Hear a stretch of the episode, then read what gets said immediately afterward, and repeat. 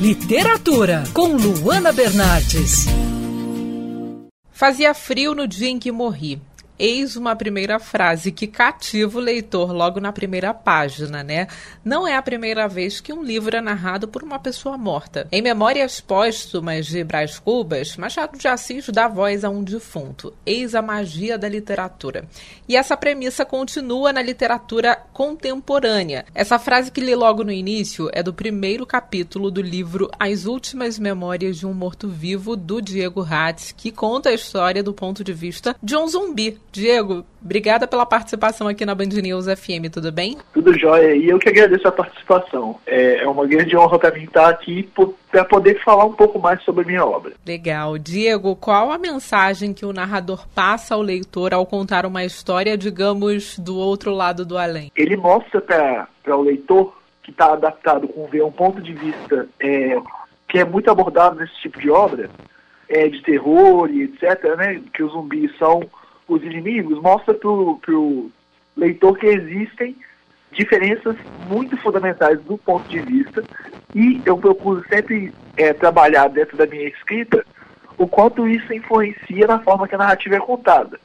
Então, como o zumbi é o protagonista e ele está do outro lado da moeda que a gente está acostumado, é, você acaba se, é, se permitindo refletir sobre coisas que você geralmente não permite, você acaba percebendo que o motivo pelo qual o medo que a gente sente desses zumbis, ele realmente é questão de perspectiva e faz uma homenagem também a todos, todas as pessoas que estão vivas e não se sentem vivas durante o dia a dia. Então, uma homenagem ao morto vivo que existe em todos nós. Eu fiquei sabendo que há um toque de humor no seu trabalho. Como misturar os temas, misturar aí morte com, com humor em um livro que fala sobre. questiona um pouco o sentido da vida, né? Exato. É, eu trabalhei muito a questão do humor bem ácido na personalidade do meu próprio personagem mesmo.